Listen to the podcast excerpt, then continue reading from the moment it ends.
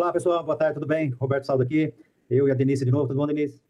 Boa noite, pessoal. Boa noite, Roberto. Estamos aqui mais uma noite de quarta-feira, né? Tentando passar um pouquinho de informações para vocês, é, respondendo aquelas perguntas né, das redes sociais, como sempre, tá bom? Então, vamos direto ao assunto, porque hoje tem muita pergunta aí, e eu tenho certeza que vocês estão esperando que, ah, provavelmente, você colocou uma das perguntas lá e está esperando ser respondida, né? Vamos lá?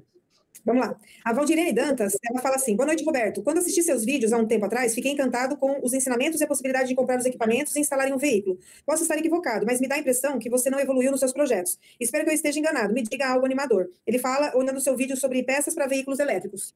É, quando, eu, quando eu, antes até de eu vir para o Brasil, eu é, falei que eu vinha para isso, né? Para a gente desenvolver equipamentos e poder é, realmente começar a implementar isso aqui no Brasil, começar a é, ajudar com que as conversões acontecessem com mais frequência.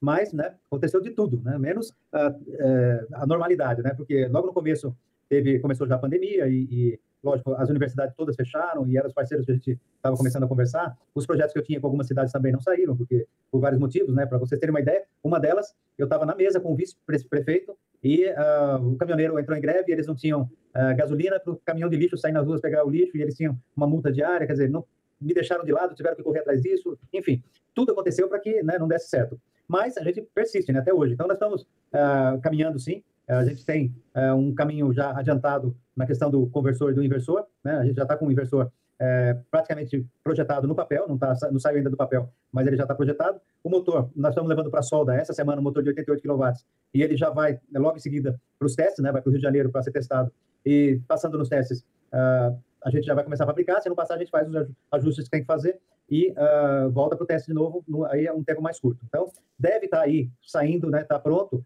no máximo em dois meses aí para a gente poder vender esse motor de 88 kW. O, o outro motor de 60 kW, mesma coisa, a gente está é, com ele já em andamento, já está na, na, usinagem.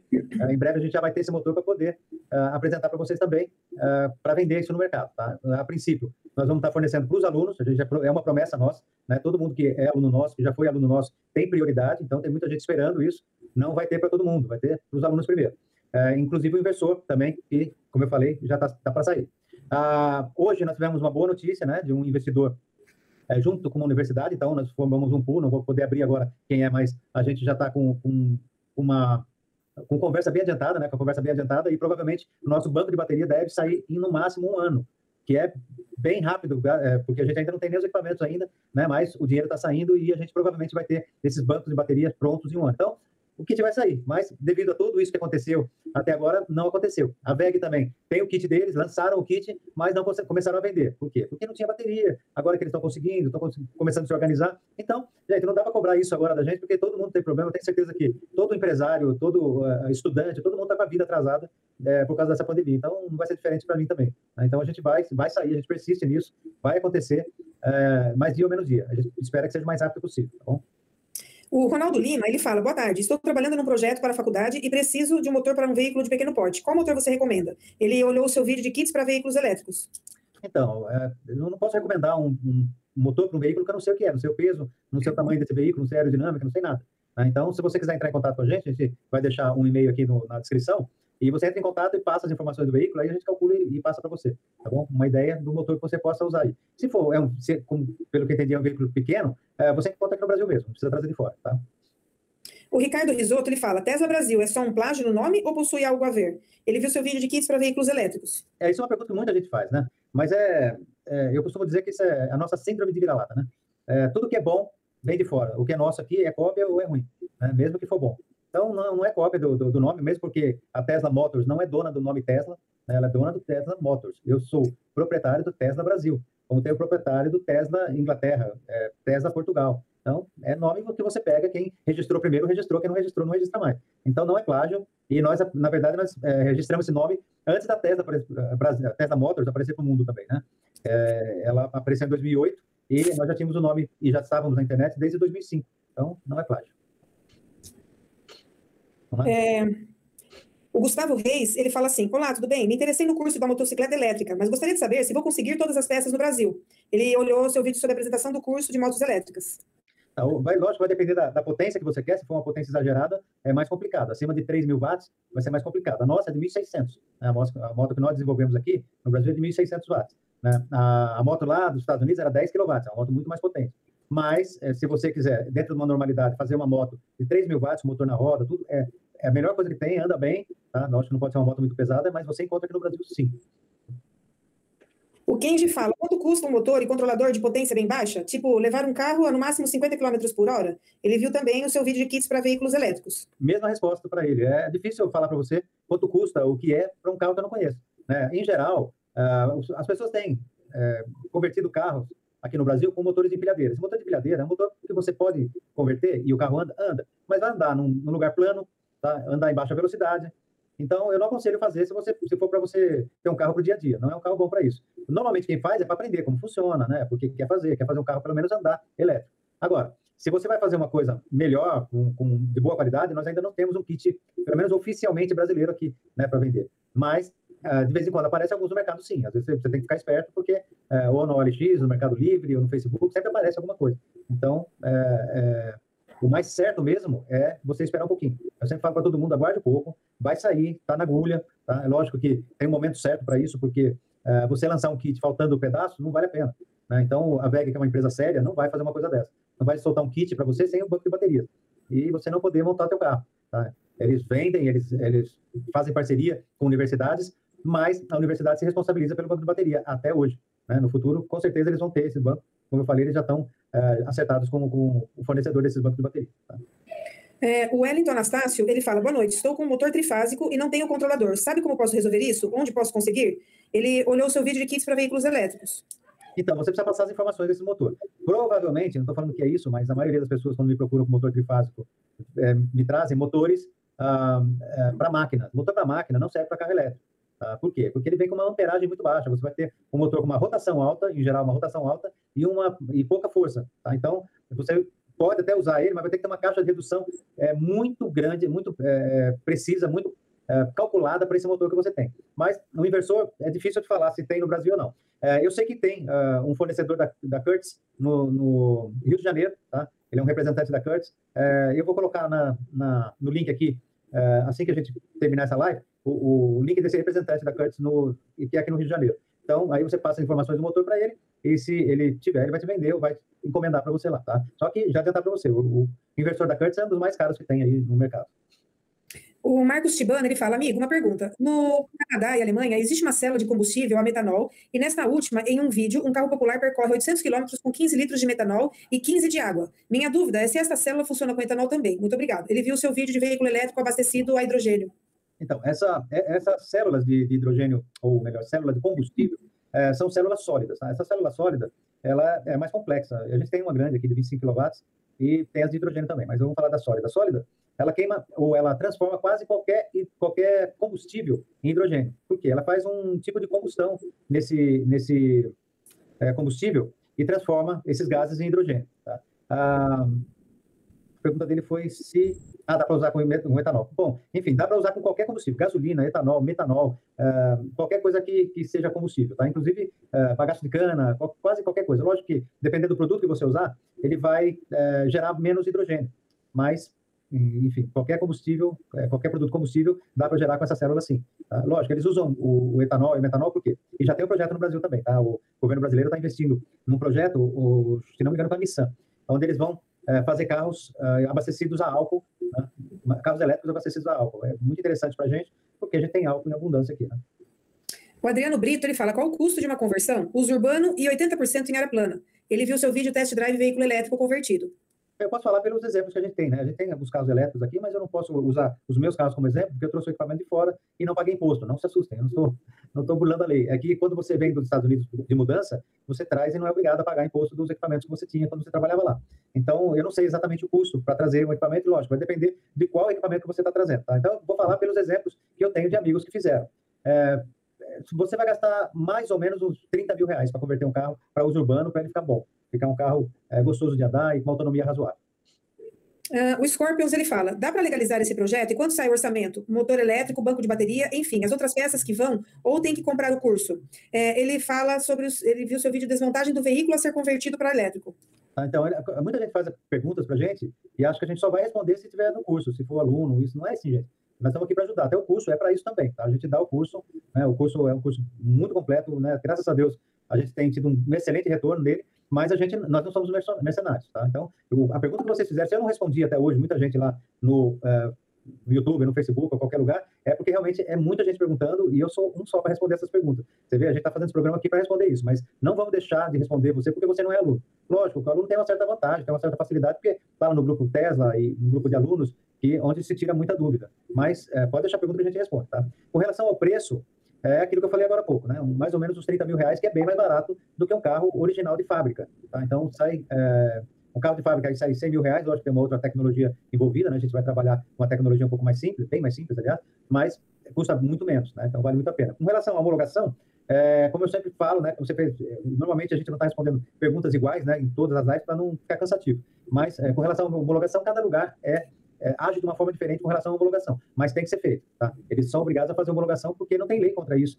E se eles fazem de gás natural e, e até de carros é, com algumas mudanças que não são assim tão bacanas, né? Uh, protótipos e tudo mais, então eles são obrigados a fazer a homologação. Aqui em São José, por exemplo, é 400 reais uh, e basta você levar para fazer uma vistoria, tem alguns procedimentos que são, tem que ser feitos lá e depois você pode homologar. Tá? Em outros lugares é diferente, então você tem que procurar no seu Detran, pode até acontecer de alguém do Detran falar que não pode fazer, mas por pura falta de conhecimento, tá? porque ele é obrigado a fazer. É, o portal mecânica fala: é possível colocar em um Corolla automático? Ele viu seu vídeo de conversão de veículo elétrico. É possível sim colocar. Eu já vi carros convertidos nós trabalhamos num também já mas eu não te aconselho a colocar. É muito difícil, muito chato de fazer, não fica, nunca fica 100% igual ao, ao com câmbio mecânico, tá? E uh, perde, você gasta mais energia uh, com o câmbio automático. Então eu aconselho você, se você for converter seu carro e for automático, eu te aconselho a comprar um câmbio mecânico que é muito mais barato que automático, e você vende automático e ainda ganha dinheiro aí. O Gilvan Gonçalves, ele fala, Roberto, boa tarde. O senhor acha possível utilizar uma célula desse modelo de 5 é, kW para produzir energia para uma residência? Ele viu seu vídeo de veículo elétrico abastecido a hidrogênio. Sem dúvida. A, a célula que eu tenho aqui, de 5 kW, era uma célula, é uma célula de um projeto feito para isso. Tá? Ele, ela é uma célula do, do, dos Estados Unidos, que, que eu trouxe lá, e ela é, gera um, a, uma energia compatível com o consumo médio de uma casa americana, de uma casa de classe média americana. Então, é, ela foi dimensionada para isso. É possível, sim. Tá? Eu tenho o vídeo onde eu demonstro o funcionamento dessa célula, provavelmente foi isso que ele viu, né? E, enfim, é, é possível fazer uma casa, duas, dez, até cem casas, não tem problema. Desde que você tenha uma célula dimensionada para isso. O Oswaldo Neto fala: Bom dia, me inscrevi no canal hoje e estou achando muito interessante. Não tenho conhecimento em eletrônica e elétrica, mas quanto custaria para fazer uma conversão de gasolina para elétrico? Meu carro tem 70 cavalos e ando em média 15 km por dia. E se você faz essa conversão? Ele viu sobre o seu vidro de motor elétrico ETEC com 25 HP.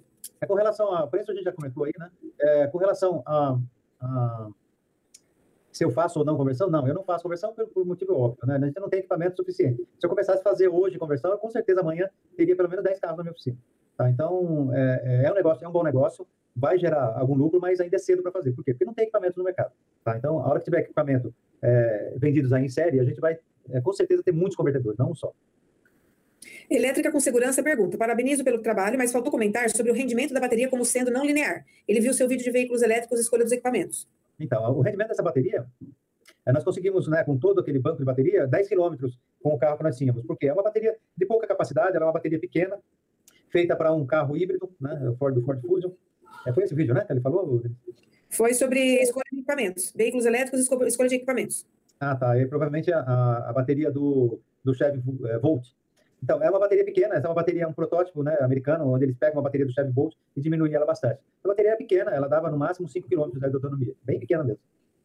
O Alessandro Silva fala, meu amigo, segundo uma placa de energia no carro, daria para andar 50 km por dia? Ele viu também o, o, o, vídeo de veículos elétricos e escolha dos equipamentos. Outra pergunta bem superficial. No momento, a gente não tem uma placa de, que gere uma potência suficiente para empurrar um carro.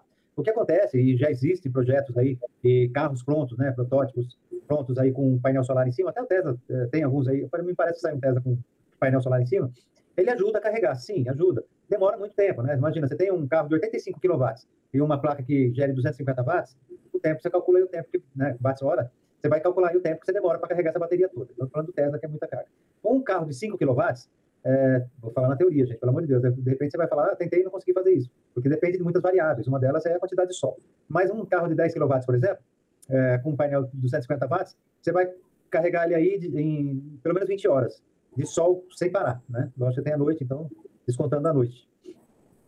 O Benigno Peruso Neto, ele fala, qual o peso desse conjunto? Ele se refere ao seu vídeo de baterias do Ford Fusion usado em conversão de veículo elétrico. A bateria do Ford Fusion tinha uns 20 quilos, 25 quilos no máximo.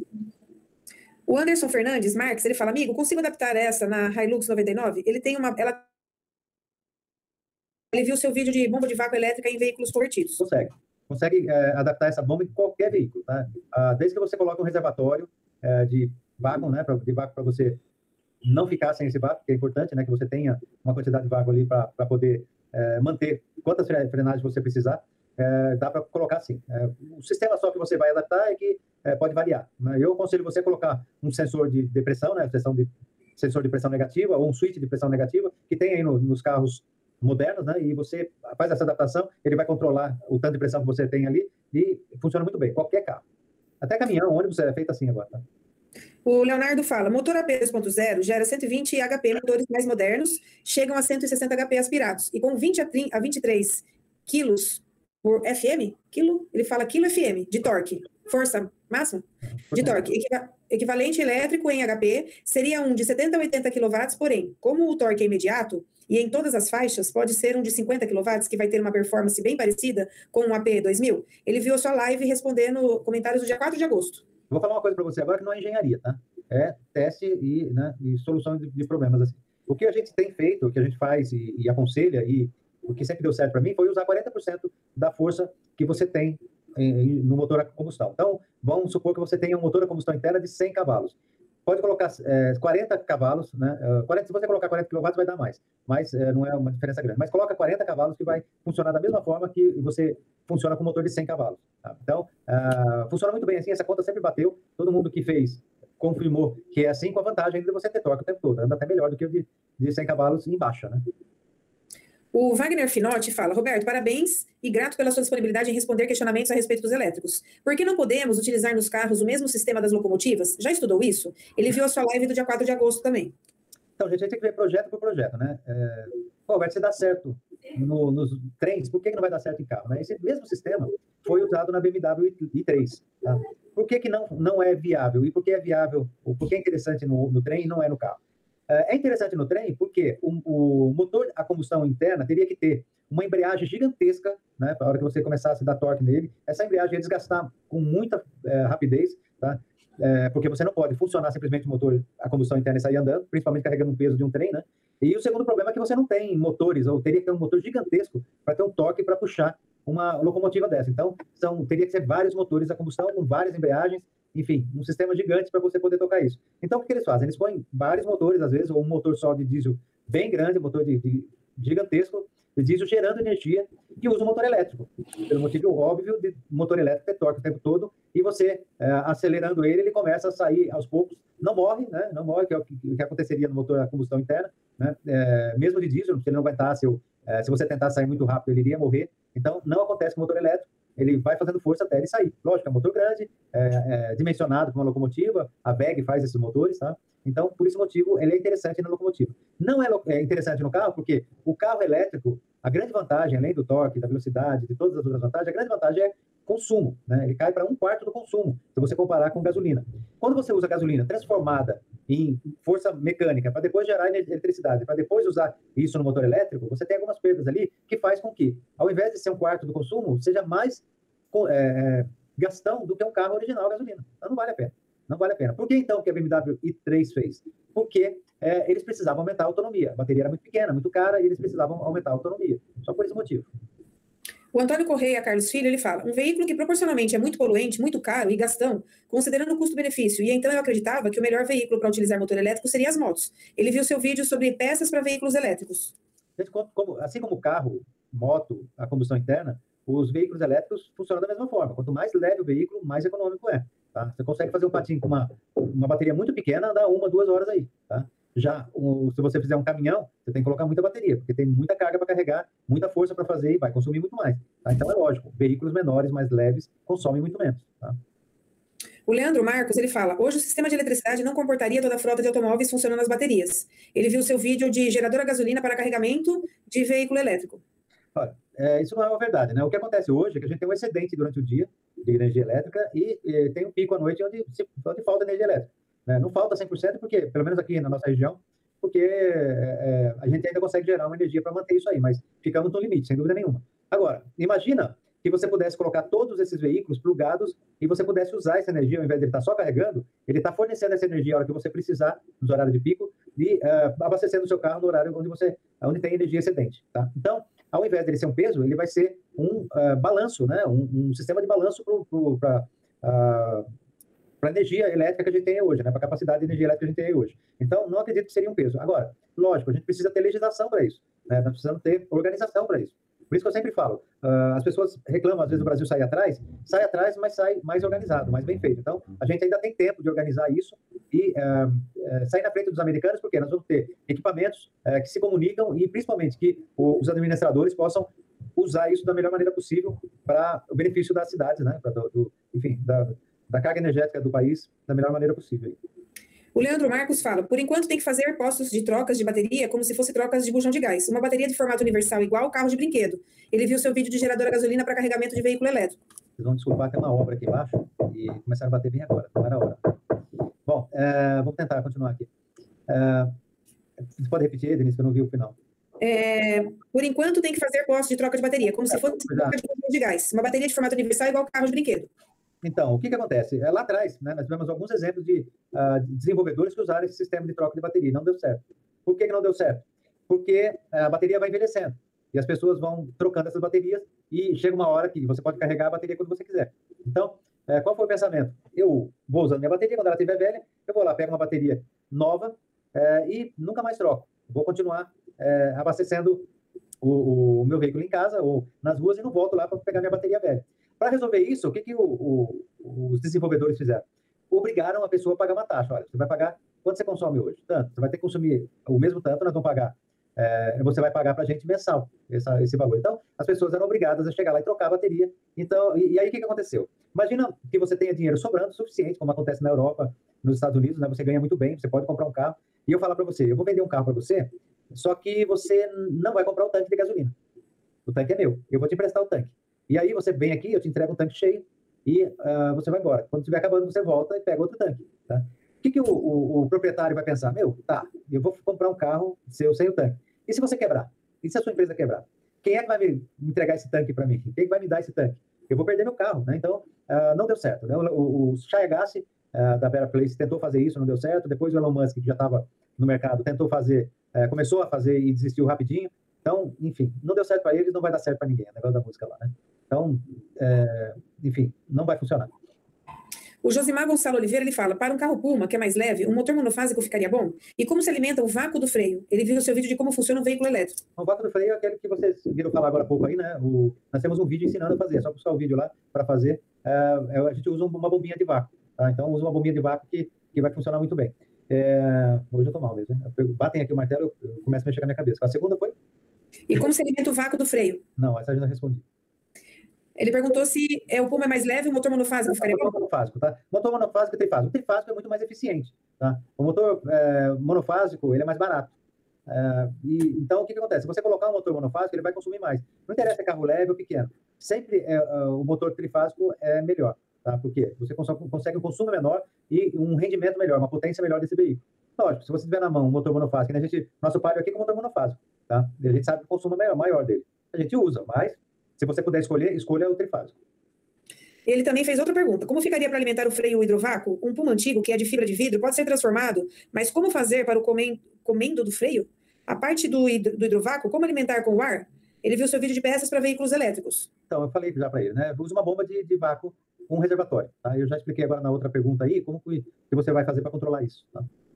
O Pedro Martins ele falou: Olá, professor, pode pôr na carga da, na plaquinha um carregador de notebook para carregar uma bateria de 7 amperes? Ele viu o seu vídeo de controlador de carga de bateria de 12 a 24 volts. Então, não sei qual é o seu carregador de notebook, né? Precisa ser maior do que a bateria. E dá para fazer sim, dá para controlar, desde que ele seja, é, um, vamos dizer, pelo menos 10% de potência a mais do que a, a, bateria que você tem. Aí ele vai conseguir completar ela. Tá? E aí você controla nesse controladorzinho aí a tensão que você quer, é medido pela tensão, tá? Então, geralmente passa um pouquinho da tensão nominal. O Paulinho fala: muito bom, que Deus te abençoe. Eu estou fascinado com motores elétricos para veículos, tenho vontade de fazer um, só me falta dinheiro. Quanto custa um motor desse de 10 cavalos? Ele viu o seu vídeo de kits para veículos elétricos. é, 10 cavalos, é, motor, ele provavelmente viu o ETEC MT. O, o ETEC é um motor de, hoje, uns 700 dólares, 800 dólares. Mas ele parou de, é, foi descontinuado, né? Ele não fabrica mais. Ele tem uma outra versão dele vendida no eBay. Se você procurar lá no eBay dos Estados Unidos, tem uma versão do motor ETEC sendo vendida lá, tá? Uh, o Fórum de Veículos Elétricos ele pergunta: Você falou que a regeneração automática, ao tirar o pé do acelerador, é desconfortável. Realmente, algumas pessoas ficam enjoadas, mas depois que as pessoas se acostumam, é muito melhor e mais eficiente na regeneração e economiza muitas pastilhas. Ele viu sua live do dia 21 de julho. Então, é, é depois acostuma tudo, né? Fica mais fácil. Mas eu acredito que ele é cansativo, né? Imagina você estar tá numa viagem e não poder tirar o pé porque o carro vai segurar demais. Para resolver isso, né? Alguns carros, os carros mais, mais modernos, ele tem um tempo de atraso. Então, se você tira o pé do acelerador, é, por um tempo pequeno, ele não faz isso, tá? Ele demora um pouquinho para fazer isso. Agora, isso gera um outro problema. Quando você precisa do freio, que você estiver parando, ele demora também para responder. Aí você perde um pouco dessa carga que você podia estar tá usando. Sem dúvida nenhuma, o sistema é, de regeneração no acelerador é mais eficiente, porque ele funciona na hora ali. Você não perde aquele tempo que você tem de tirar o pé do acelerador para pisar no freio, né? Até acionar o sistema. Mas eu, particularmente, não gosto. Eu dirigi o, Tesla com o, das duas formas e eu prefiro o freio regenerativo no pedal. No pedal do freio, aliás. O José Pascoal da Silva, ele fala, por que aquele barulho alto da rotação do motor elétrico? Ou seria o barulho dos pneus em movimento com asfalto? Ele viu seu vídeo de conversão de veículo elétrico. Não, o barulho que estava acontecendo lá é um erro clássico né, de, de, conversão. Foi o primeiro carro que eu fiz e acabei fazendo eu mesmo a flange. E, e o desenho ficou um pouco fora ali, né? É difícil de fazer, é, principalmente para mim que não tinha equipamento para isso lá na hora. Depois as outras já é, tinha um fornecedor, ou então eu mandava fazer uma tornearia especializada, ficou muito mais preciso. Mas o que aconteceu é que ficou fora da posição, né? e o eixo, dois eixos, do câmbio e do motor. Então ficou um pouquinho fora e dá aquela vibrada mesmo e faz um barulho, tá? É, e acaba dando desgaste. Depois eu arrumei isso aí, eu acabei é, melhorando esse barulho e, e, fiz outros vídeos com ele, deve estar na internet aí. Bom, nossa última pergunta é do Ajuda Tecnoenger. Recordando o ruim da lei sobre protótipo, é depois de algum tempo, dois ou três anos, tem que ver tem que ver descartado o veículo, tem que ser descartado o veículo. Caso eu tenha esquecido de alguma coisa, corrija-me. Depois de algum tempo tem que ser descartado? Recordando o ruim da lei sobre protótipo, é depois de algum tempo, dois ou três anos, Peraí, tem que ser descartado o veículo. É, o veículo tem que ser descartado, mas as peças não. Então, o que eu falei é que você pode fazer como protótipo, você pode dirigir esse carro, pode andar, não tem problema nenhum, só que uh, não pode vender. Você não pode vender o veículo de forma nenhuma, tá? É um veículo seu. Depois de um tempo, eu não falei esse detalhe, mas é, tem sim um prazo para você descartar esse veículo. Você descarta o veículo, né, eles não renovam mais essa licença, você descarta o veículo, mas você tira as peças. Então você continua com as peças. O mais caro são as peças, não é o veículo. Né? O, o Palio que a gente tem mesmo, é, nós compramos por R$ 1.500, um, dei as peças para uma pessoa que vendeu as peças e fez mais R$ 1.500 com as peças. Então não custou nada. Então vale a pena você descartar o veículo e fazer outro protótipo. Olha, a partir de agora tem um brinde novo aí. Uh, tem muita gente, né, que, que Algumas pessoas sabem, outras gostariam de ter e não têm ainda. Né? Se você for fazer, a partir de agora, né? se você for fazer o nosso curso presencial, seja em qualquer estado que você for fazer, você vai ganhar o nosso e-book de banco de baterias. Sem dúvida nenhuma, se não for é um dos mais completos do mundo, e-book é, sobre bancos de baterias. Se você aprender tudo que tem nesse e-book, tá? que é praticamente um livro, é praticamente não, é um livro, mas a gente chama, chama de e-book. Você vai com certeza poder trabalhar com banco de baterias com todo o conhecimento que você precisa para trabalhar com isso, tá bom? Então, se você for fazer qualquer curso em qualquer um dos estados, a gente está dando de brinde isso. Se você pagou o seu curso lá, não fez o curso ainda, tá? Mas já pagou. E aí no qualquer um dos parceiros nossos lá em Quatro Barras, no Rio de Janeiro, ou no Mato Grosso, ou Recife, você tem o direito de receber. Então, já é, cobra a Denise aí, e de qualquer forma ela vai passar, porque ela tem a lista de, de alunos aí que já fizeram. Então, a gente vai estar entregando esse e-book aí, beleza? Beleza. Gente, obrigado mais uma vez. Um grande abraço. Quer se despedir aí, Denise? Gente, obrigada, viu? Uma excelente semana para vocês. Semana que vem, vocês que estão que assistindo a live hoje, se quiser deixar os comentários aí no, no chat, e a gente vai responder semana que vem. E muito obrigada mais uma vez. Obrigado a vocês. Obrigado, Maurício.